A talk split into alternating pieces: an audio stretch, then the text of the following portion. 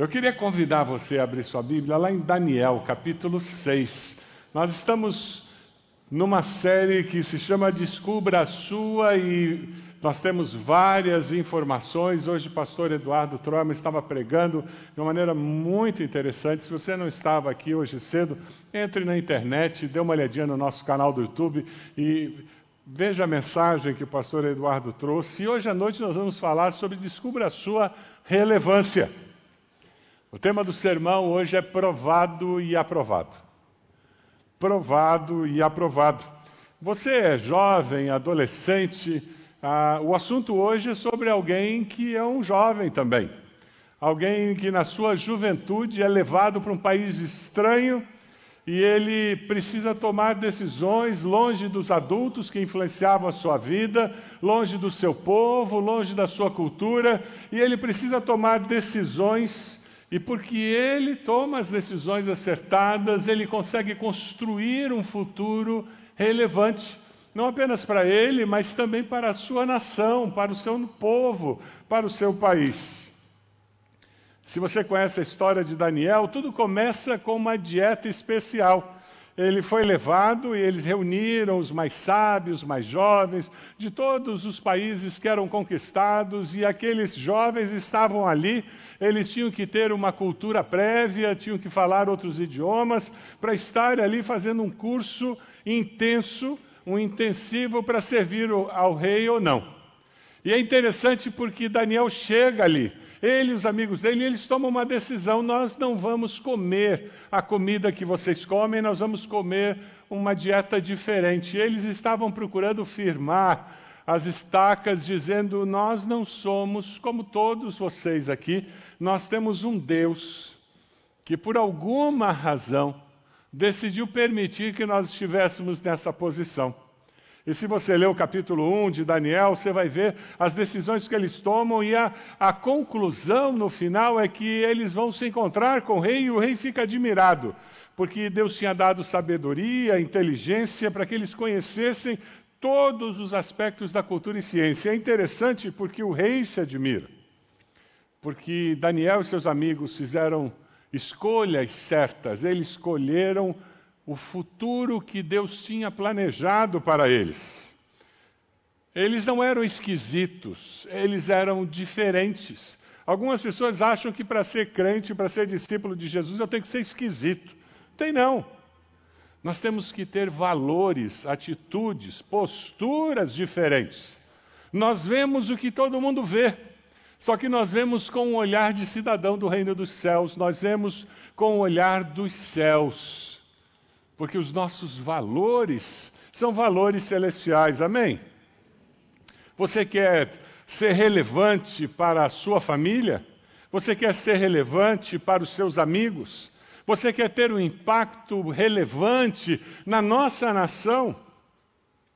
Então, escolha, segundo os valores eternos do Pai Celeste, e você vai descobrir o que fez Daniel ser o conselheiro e o mentor de quatro dinastias.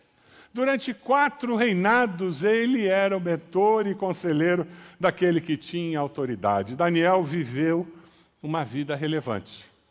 Daniel foi fiel a Deus, escolheu a bênção de Deus na sua vida. Eu queria compartilhar com vocês, nesse capítulo 6, uma história muito conhecida e é interessante porque Daniel ele é provado numa dimensão que é assunto comum nos dias de hoje, corrupção.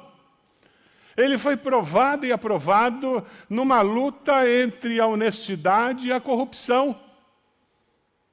O que ele viveu, nós vivemos hoje. Calil Simão faz uma observação que eu achei muito interessante e compartilho com vocês. A corrupção social ou estatal é caracterizada pela incapacidade moral dos cidadãos de assumir compromissos voltados ao bem comum. Vale dizer, os cidadãos mostram-se incapazes de fazer coisas que não lhes tragam uma gratificação pessoal.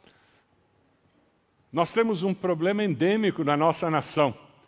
Político é tudo igual, todos os políticos são ladrões. Já falou isso? Já ouviu isso? Ah, mas é assim mesmo. Quando você chega lá e todo mundo que chega lá acaba roubando. Você já ouviu isso? Sobre pessoas que ascendem dentro da empresa, que ascendem nos cargos, que ascendem na política nacional. Infelizmente, nós temos uma cultura aprovada pelo jeitinho brasileiro que incentiva a corrupção. É aquele sujeito que suborna o policial para se livrar da multa. Ou que compra uma carteira de habilitação com funcionário corrupto do Detran para a filha. Ou quem sabe aquele que pede um favor pessoal ao vereador que não tem nada a ver com o mandato daquele vereador. Quem sabe aquele que sonega os impostos e cria uma empresa laranja.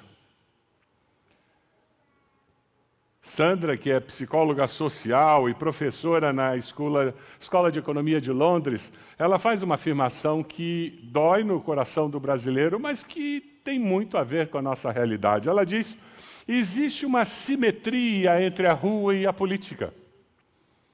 Aqueles que ascendem posições de poder e de decisão e se corrompem, eles saíram da onde? Das ruas, do meio do povo. Existe uma simetria entre a rua e a política. A relação com a coisa pública não é só dos políticos, ela é nossa. Ela está tanto nos microespaços do cotidiano, como no, nos macroespaços institucionais brasileiros. Minha mãe morava num prédio de classe média, eu já compartilhei uma vez aqui com os irmãos, e a net dela começou a dar fantasma, começou a ter problema. E nós chamamos um técnico. E ele veio, examinou tudo dentro da casa e disse: Não tem nenhum problema aqui. Eu vou lá no telhado, onde chega o cabo da rua. E aquele técnico desceu do telhado. Minha mãe morava no último, último andar, então ele teve que descer só, um, só uma escada. Ele chegou e disse: A senhora não vai acreditar. Tem um gato na sua net. Classe média. O problema da corrupção, você não pode alocá-la distante de você. Ela está ali e cuidado. Se você bobear, você cai na vala comum. Deus nos entregou dois mandamentos que nos protegem das sementes desse pecado. Pecado social, pessoal e institucional. O fundamento divino, ético, que nos protege da corrupção, você encontra lá nos Dez Mandamentos, lá em Êxodo 20, 15 e 17. Não furtarás. Ponto. Não, não precisava ser mais claro. Aí o segundo vem e tem uma explicaçãozinha. Não cobiçarás. Quando você cobiça o que o outro tem, a tendência é você começar a agir para trazer aquilo para você.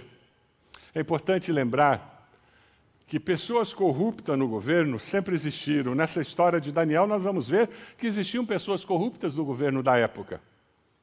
Mas é importante lembrar que sempre existiram pessoas íntegras, corretas, em posições de destaque num país, como existem hoje. Naquela época você encontra Esther, você encontra José do Egito, você encontra Daniel, pessoas íntegras. O rei Dario, quando assume o governo no lugar do seu pai, ele sabia que Daniel era íntegro. Algumas traduções antigas diziam que ele tinha um espírito excelente. O rei Dario assume o governo no lugar do seu pai e ele suspeita que os governadores das províncias eram corruptos. E é por isso que ele começa a olhar ao redor procurando pessoas que se mostravam íntegras e descobre Daniel. Muitos cristãos hoje em dia enfrentam o que Daniel enfrentou. Muitos cristãos são promovidos por causa da sua integridade, não é verdade? Agora, existem outros discípulos de Jesus que perdem as promoções justamente por causa da sua integridade. Alguns são prejudicados na vida profissional por preconceito racial, preconceito de cor, e foi o que aconteceu com Daniel. Além dele ser íntegro, ele era judeu.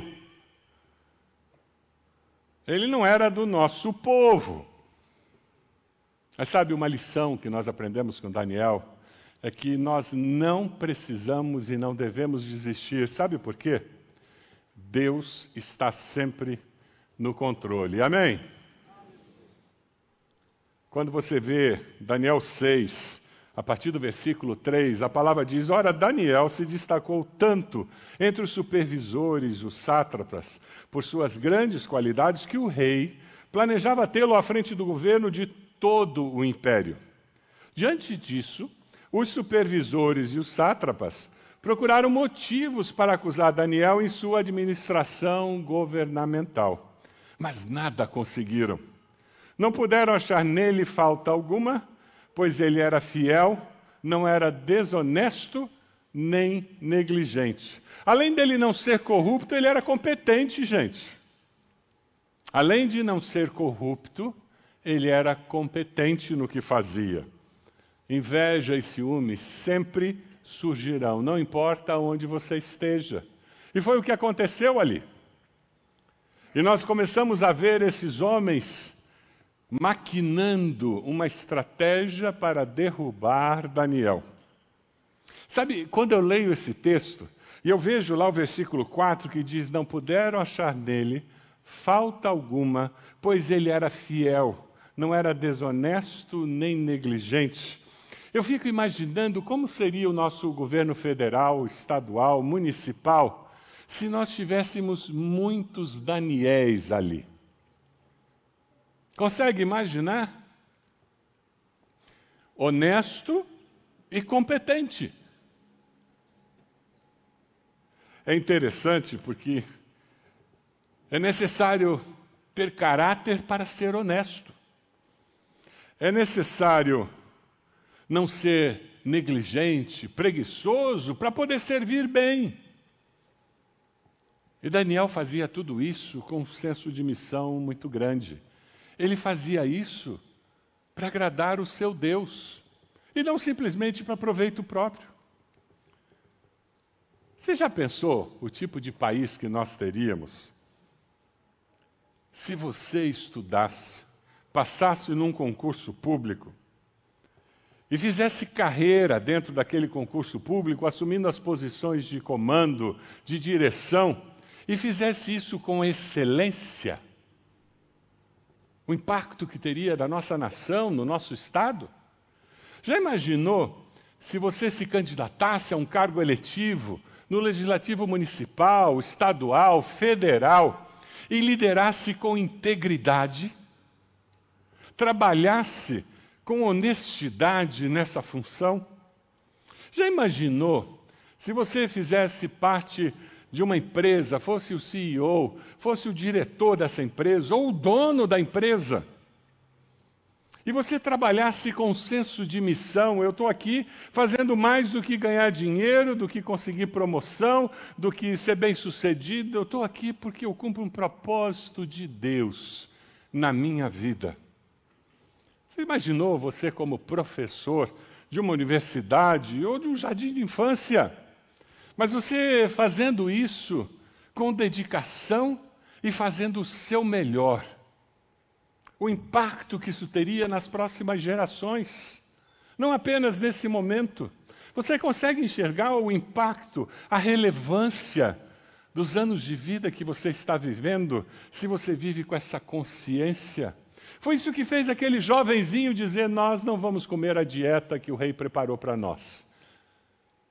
Nós não sabemos se essas carnes que vocês oferecem foram oferecidas aos ídolos, o que era muito comum naquela época. Nós não vamos correr o risco de desagradar o nosso Deus. Aquele jovenzinho, ao longo da vida, ele vai tomando decisões que produzem uma pessoa que é motivada por convicções e não por conveniências. Ele não dá um jeitinho. Ah, como o brasileiro se orgulha do jeitinho brasileiro. E realmente esse jeito nosso de ser facilita, porque nós não somos engessados. Mas existe uma brecha no jeitinho brasileiro para nós sermos desonestos, desonrados, corruptos. E nós temos que ficar muito atentos para isso. Você consegue imaginar Daniel, enfrentando essa cilada que vai ser armada contra ele, e a postura dele, que demandou dele convicções firmadas na rocha, convicções muito grandes, firmes, que permitiram que ele enfrentasse aquele temporal sem perder a estabilidade. Lá no texto, Daniel 6, a partir do versículo 5, você encontra a armadilha sendo preparada. Esses homens finalmente disseram: jamais encontraremos algum motivo para acusar esse Daniel, a menos que seja algo relacionado com a lei do Deus dele. E assim os supervisores, os sátrapas, de comum acordo foram falar com o rei: Ó oh, rei Dario, vive para sempre. É interessante que eles foram, mas Daniel não foi. Eu fico imaginando se o rei percebeu a ausência de Daniel. E o texto continua: todos os supervisores reais, os prefeitos, os sátrapas, os conselheiros, os governadores concordaram. Isso é fake news. Isso é manipulação da verdade. Meia verdade é mentira inteira. Amém? Meia verdade é mentira inteira. Foi o que eles fizeram. Você quer fake news? Ninguém aqui está lidando com fake news nesses dias, né? E o texto continua. Todos concordaram em que o rei deve emitir um decreto ordenando que todo aquele que orar a qualquer Deus ou a qualquer homem nos próximos 30 dias, exceto a ti, ó rei, seja tirado na cova dos leões. Agora, ó rei, emite o decreto, assina-o para que não seja alterado conforme a lei dos medos e dos persas, que não pode ser revogado. E o rei Dario assinou o decreto. Mexeram com a vaidade do rei, mexeram com aquela necessidade humana de, de ser alguém que tem mais valor ainda do que já tinha. Eles manipularam o rei muito bem. Cuidado com pessoas que falam meias verdades. Elas manipularão as informações e elas poderão prejudicar você. Foi o que aconteceu aqui. É interessante porque eles criaram uma lei para prejudicar ao invés de para proteger. Já viu isso em algum lugar?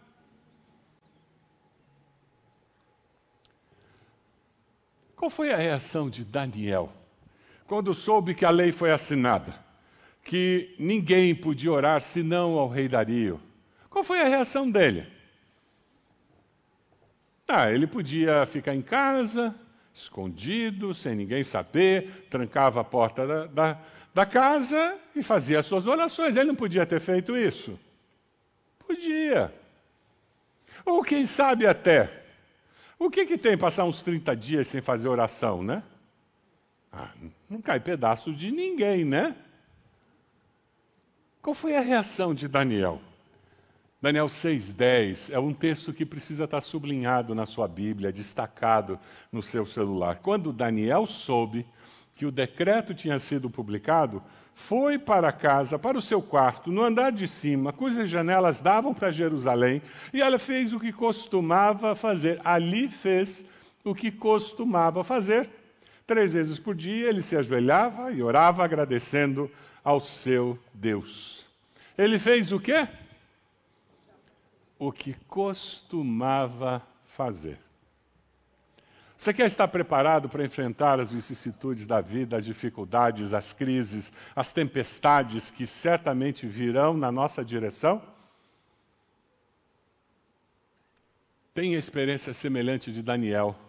Eu costumo estar na presença do meu Deus e buscar o meu Deus, porque na hora que a tempestade vem, os meus alicerces pessoais, emocionais, espirituais estão firmados na rocha eterna. Amém? O Salmo 18, 2 nos fala sobre essa rocha. Vamos ler juntos esse texto? Salmo 18, 2. Vamos lá? O Senhor é a minha rocha, a minha fortaleza e o meu libertador. O meu Deus é o meu rochedo, em quem me refugio. Ele é o meu escudo e o poder que me salva, a minha torre alta. Mande esse texto para um amigo seu que está passando por uma dificuldade. Você pode fazer isso? Vá lá no seu celular agora, abra lá no Salmo 18, versículo 2, e mande esse texto para alguém que você sabe que está enfrentando uma doença, um divórcio, a rebelião de um filho, drogas na família, desemprego. Você conhece alguém que está passando por um momento difícil? Pegue esse salmo, Salmo 18, 2, e mande para alguém. Salmo 18, 2, e mande para alguém esse texto. A regularidade da vida com Deus será um referencial para Daniel lidar com a traição, com a armadilha, a arapuca que armaram para ele. Porque a identidade dele estava claramente definida, ele não tinha nenhuma dificuldade em continuar sendo e fazendo o que ele sempre foi e fez. Independente das circunstâncias que vieram na direção dele. O versículo 11, Daniel 6, diz: Então aqueles homens foram investigar e encontraram Daniel orando, pedindo ajuda a Deus. Ele caiu na, na arapuca. Segundo Timóteo, o apóstolo Paulo nos alerta dizendo, de fato, todos os que desejam viver piedosamente em Cristo Jesus serão perseguidos. Seja perseguido não por causa dos seus pecados, seja perseguido por causa da justiça de Deus revelada na sua vida, no seu jeito de viver. Seja perseguido não por causa dos seus pecados, dos seus erros, da sua intolerância, da sua postura, mas sofra perseguição entendendo que é bem-aventurado quem enfrenta a perseguição por causa da justiça de Deus. Você quer ser relevante para sua família, para sua geração? Lide com a corrupção e vive uma vida íntegra. Você quer ser relevante para sua família, para sua geração, para sua nação? Esteja firmado na rocha, com a certeza de que Deus está agindo a seu favor e tome decisões baseadas na convicção. Convicção que vem de valores eternos que foram abraçados, adotados por você. E esteja pronto para enfrentar as situações difíceis que a vida traz. Quando Jesus disse, no mundo tereis aflições, ele não estava brincando, não.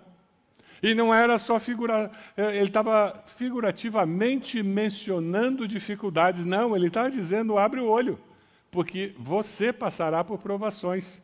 Se você ainda não passou por provações sérias, prepare-se, isso vai acontecer, é uma questão de tempo. Faz parte da vida.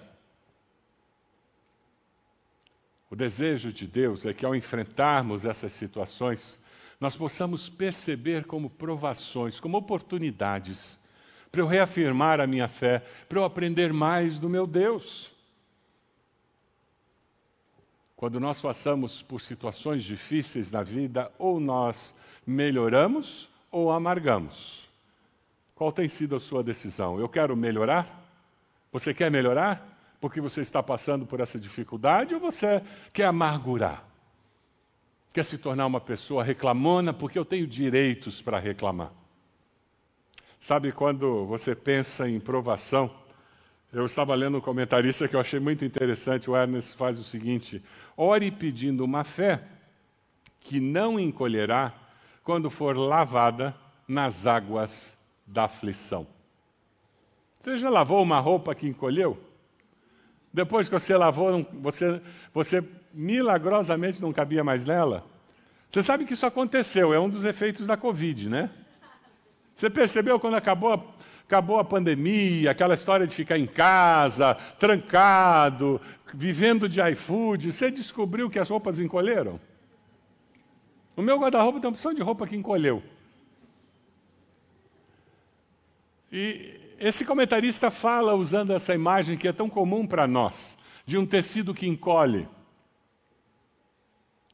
E ele diz: ore pedindo uma fé que não encolherá, quando for lavada nas águas da aflição. Daniel tinha esse tipo de fé. O pregador puritano Henry Smith, ele faz uma afirmação muito interessante. Ele diz: Deus testa com provações, o diabo com tentações, e o mundo com perseguições. Fique esperto. Fique esperto. O rei Dario foi manipulado e, de repente, ele percebe isso. Ele lembra que Daniel não estava lá quando ele escreveu a lei. Ele vê Daniel, aquele líder dele que estava reduzindo a corrupção no seu reinado, sendo acusado e agora ele tem que prendê-lo. O rei olha para Daniel, manda trazê-lo lá no versículo 16, e ele diz que o seu Deus, a quem você serve continuamente, o livre. O rei estava com as mãos atadas e ele dá um grito de fé. Você percebe aqui, quando ele manda Daniel, quando ele diz Daniel vai ser jogado lá na cova dos leões, ele com as mãos atadas, ele diz que o seu Deus faça alguma coisa, eu não posso fazer mais nada. Taparam a cova, colocaram selo para garantir que ninguém poderia dizer que Daniel não foi preso na cova. O rei passa uma noite de insônia, aflição, acorda bem cedo Versículo 20: Quando ele, o rei, ia se aproximando da cova, chamou Daniel com voz que revelava aflição. Daniel, servo do Deus vivo, será, será, quem sabe?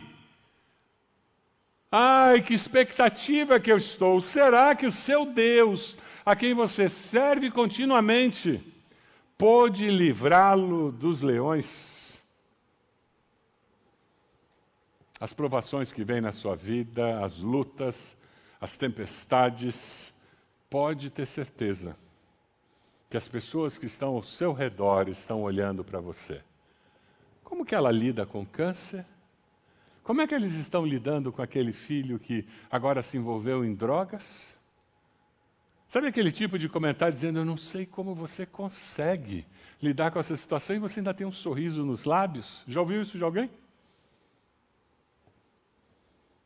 Eu me lembro de uma pessoa que perdeu o filho num acidente, na mesma época que meus pais perderam o meu irmão mais velho num acidente. E essa senhora chegou lá em casa para conversar com a minha mãe. Ela disse: eu, eu não sei, eu queria ter a fé que você tem. Você está conversando comigo sem chorar, eu não consigo mais falar sem chorar. Eu passo o dia inteiro chorando. Eu estou desesperada, essa dor, eu não consigo lidar. E eu me lembro que a minha mãe olhou para aquela senhora e disse: Minha filha, a dor que eu tenho é igual à tua. A diferença é que eu tenho o Espírito Santo de Deus em mim, me confortando. É como se eu tivesse alguém me segurando o tempo todo. E você pode experimentar isso também. As pessoas ao nosso redor estão olhando, percebendo. Assim como o rei percebeu e ele estava olhando, e todos estavam olhando e são surpreendidos, porque Daniel responde lá da cova dos leões. Ó rei, vive para sempre, meu Deus enviou seu anjo que fechou a boca dos leões. Eles não me fizeram mal algum, pois fui considerado inocente à vista de Deus. Também contra ti não cometi mal algum, ó rei. O rei muito se alegrou. Ordenou que tirassem Daniel da cova. Quando o tiraram, viram que não havia nele nenhum ferimento, pois ele tinha confiado em seu Deus, no seu Deus. Aleluia! Milagre, milagre. Ninguém tinha sobrevivido numa cova dos leões até aquele dia, milagre. Enquanto eu estudava esse texto, Deus trouxe dois, dois versículos à minha mente que eu queria compartilhar com vocês. O primeiro é do Salmo 34, 7. O anjo do Senhor é sentinela ao redor daqueles que os temem e os livra. Esse é o nosso Deus. E o Salmo 91, 11 diz: Porque a seus anjos a seus anjos ele dará ordens a seu respeito, para que o protejam em todos os seus caminhos. Os anjos do Senhor estão aqui. É possível até que ele esteja vestido do jeito que você está, porque você, você lê nas Escrituras, às vezes o anjo aparece com toda a glória celestial, com asas, bran roupas brancas, mas muitas vezes eles aparecem com roupa comum. E, e aqueles servos de Deus que interagem com os anjos, eles confundem aqueles anjos como alguém que está passando por ali. Até que descobrem que aquela pessoa era o enviado do Senhor. Deus envia anjos para cuidar de você, para cuidar de mim. O rei que havia sido manipulado manda jogar todos aqueles que o manipularam na cova dos leões e eles morreram. E agora esse rei, esse rei que não é judeu, esse rei que não servia a Jeová, que não servia ao Deus de Daniel. No versículo 25, ele, ele diz paz e prosperidade. E no 26, os homens temam e reverenciem o Deus de Daniel, pois ele é Deus vivo e permanece para sempre. O seu reino não será destruído, o seu domínio jamais acabará. Ele livra e salva, faz maravilhas e sinais nos céus e na terra. Ele livrou Daniel do poder dos leões. Aquele rei viu o milagre de Deus na vida de Daniel e honrou o nome de Deus e divulgou isso. Esse é o projeto de Deus para mim e para você, não é só para Daniel aqueles alunos que você tem, aquelas pessoas que fazem negócios com você, aquelas pessoas que trabalham para você ou que trabalham com você, aquelas pessoas que estão interagindo com você naquele condomínio, elas vão olhar e dizer: o Deus do Rodrigo é, é um Deus diferente. O Deus do Otto é um Deus diferente, e ele está fazendo negócios e vendendo o que ele produz, e aquelas pessoas percebem que a maneira honrada, íntegra, não corrompida, a maneira como ele lida com as pessoas, se relaciona, mostra um Deus diferente de tudo quanto é Deus que eu já ouvi falar. Alguém com muita propriedade disse: Eu já estudei todas as religiões, mas o cristianismo é a única religião que o Deus vem morar dentro do seguidor. É isso que acontece. O Espírito Santo de Deus é o próprio Deus. E na hora que você se arrependeu dos seus pecados, confessou Jesus como Salvador, ele vem morar em você para capacitá-lo para viver a nova vida, porque se alguém está em Cristo, é nova criatura. As coisas velhas já passaram, eis que tudo se fez novo. Eu começo a ver a vida de uma forma diferente, eu começo a agir de uma forma diferente. Eu não sou esquisito, eu sou diferente porque eu começo a viver como cidadão dos céus, que tem os pés plantados na terra.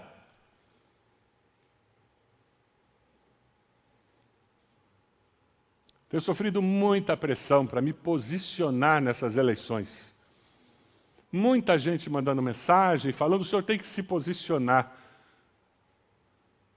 Igreja não é partido político. Igreja não se posiciona dessa maneira. Igreja se posiciona com os valores do reino. Aqueles que se reúnem como igreja, eles precisam crescer, amadurecer na sua percepção de vida, de tal forma que eles tomem as decisões mais acertadas, como Daniel tomou. E todos nós conviveremos com as consequências das nossas decisões.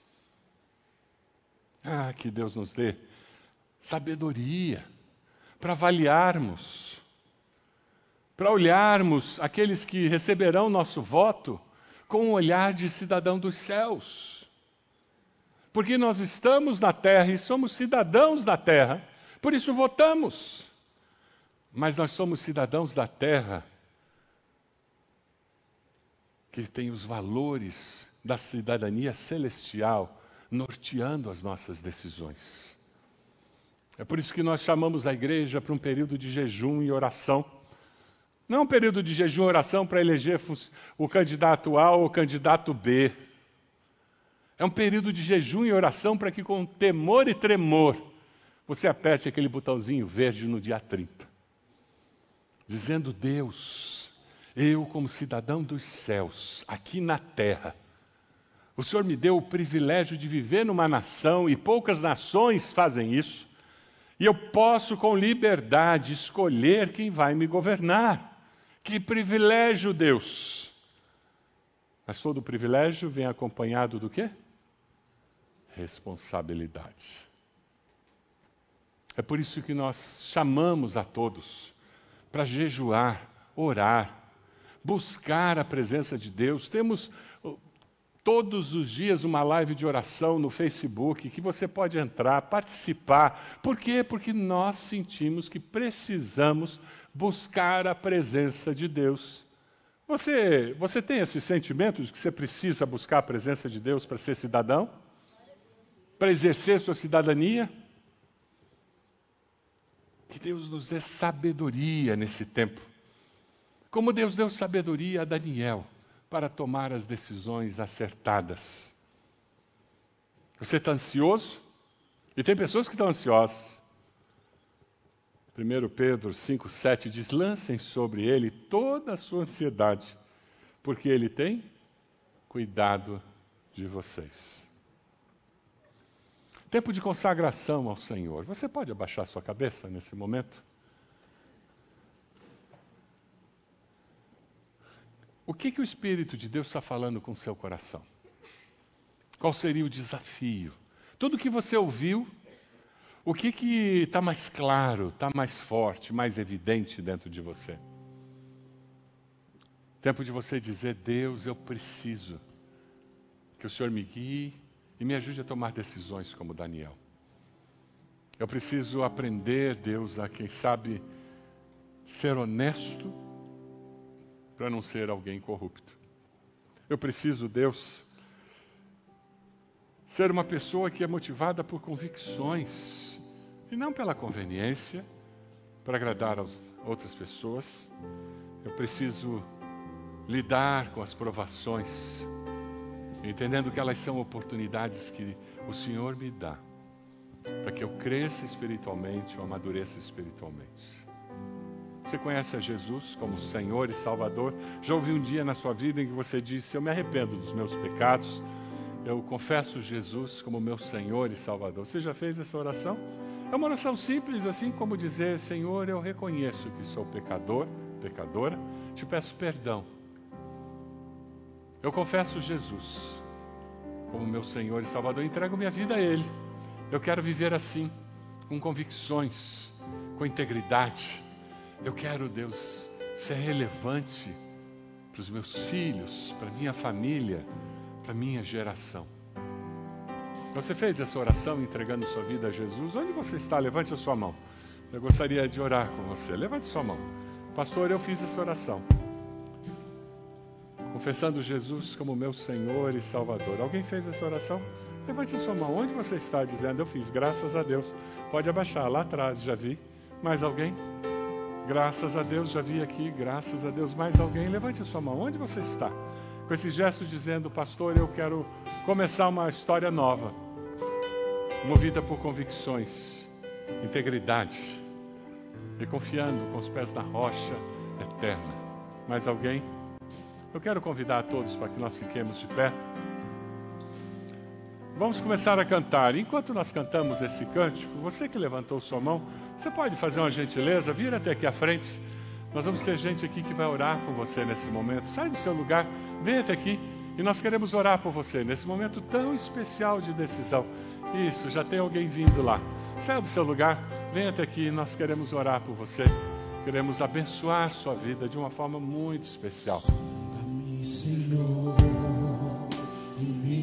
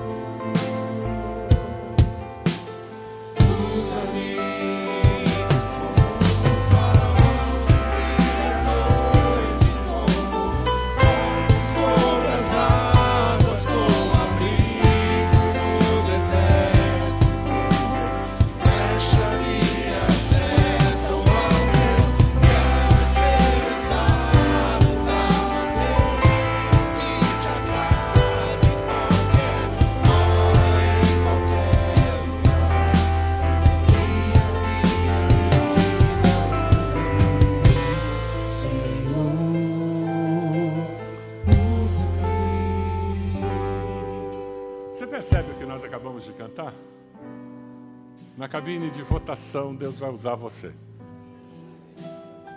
Nas mídias sociais, nessas próximas semanas, Deus vai usar você. Você vai ser o pacificador naquele grupo da família em que as pessoas estão se degladiando. E você vai ter uma palavra de paz. Lá no trabalho, no cafezinho, quando o povo começar a discutir, você vai chegar e vai trazer uma palavra de paz, de esperança. Quando você encontrar alguém que está fora de si, ansioso, nervoso, pensando que o mundo vai acabar se candidato A ou candidato B ganhar. Já encontrou gente assim? Você vai abraçar essa pessoa e dizer: Deus está acima de tudo isso. Amém? Independente de quem ganhe. E você tem todo o direito de acreditar que um vai ser um desastre e que o outro vai ser uma maravilha. Mas independente de quem ganhe, Deus não perde o controle da história. E é com essa segurança que nós vivemos. Deus não perde o controle da história. Nós estamos juntos? Se você quer que Deus use a sua vida dessa maneira, enquanto a banda está cantando, e só eles vão cantar agora, você vai se ajoelhar e você vai orar. E vai dizer: Deus usa a minha vida dessa maneira. Eu quero. Eu quero ser pacificador, eu quero trazer uma palavra de esperança para quem está perto de mim. Deus, eu quero ser alguém que nos ajude como nação a passar por esse momento de decisões.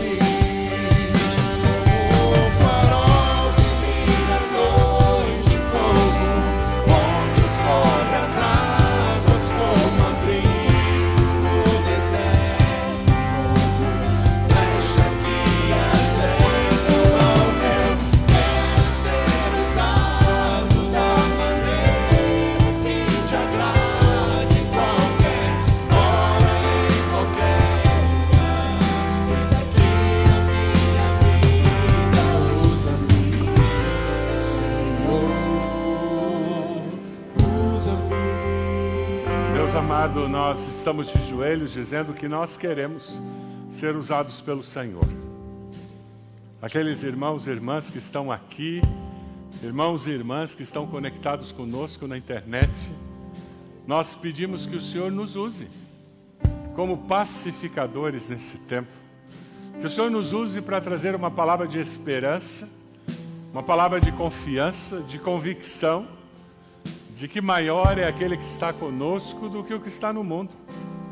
E de que nada, nada, ninguém, coisa alguma, poder algum pode nos separar do amor do Senhor revelado em Cristo Jesus. Usa, Senhor, a minha vida, a vida de cada um dos meus irmãos e irmãs que estão aqui, para que nós possamos ser esse instrumento do Senhor, para sermos relevantes nesse tempo na nossa nação. Abençoa quem veio à frente tomando uma decisão ao teu lado, Senhor, confirma com teu Santo Espírito. Essa é a nossa oração, no nome precioso de Jesus.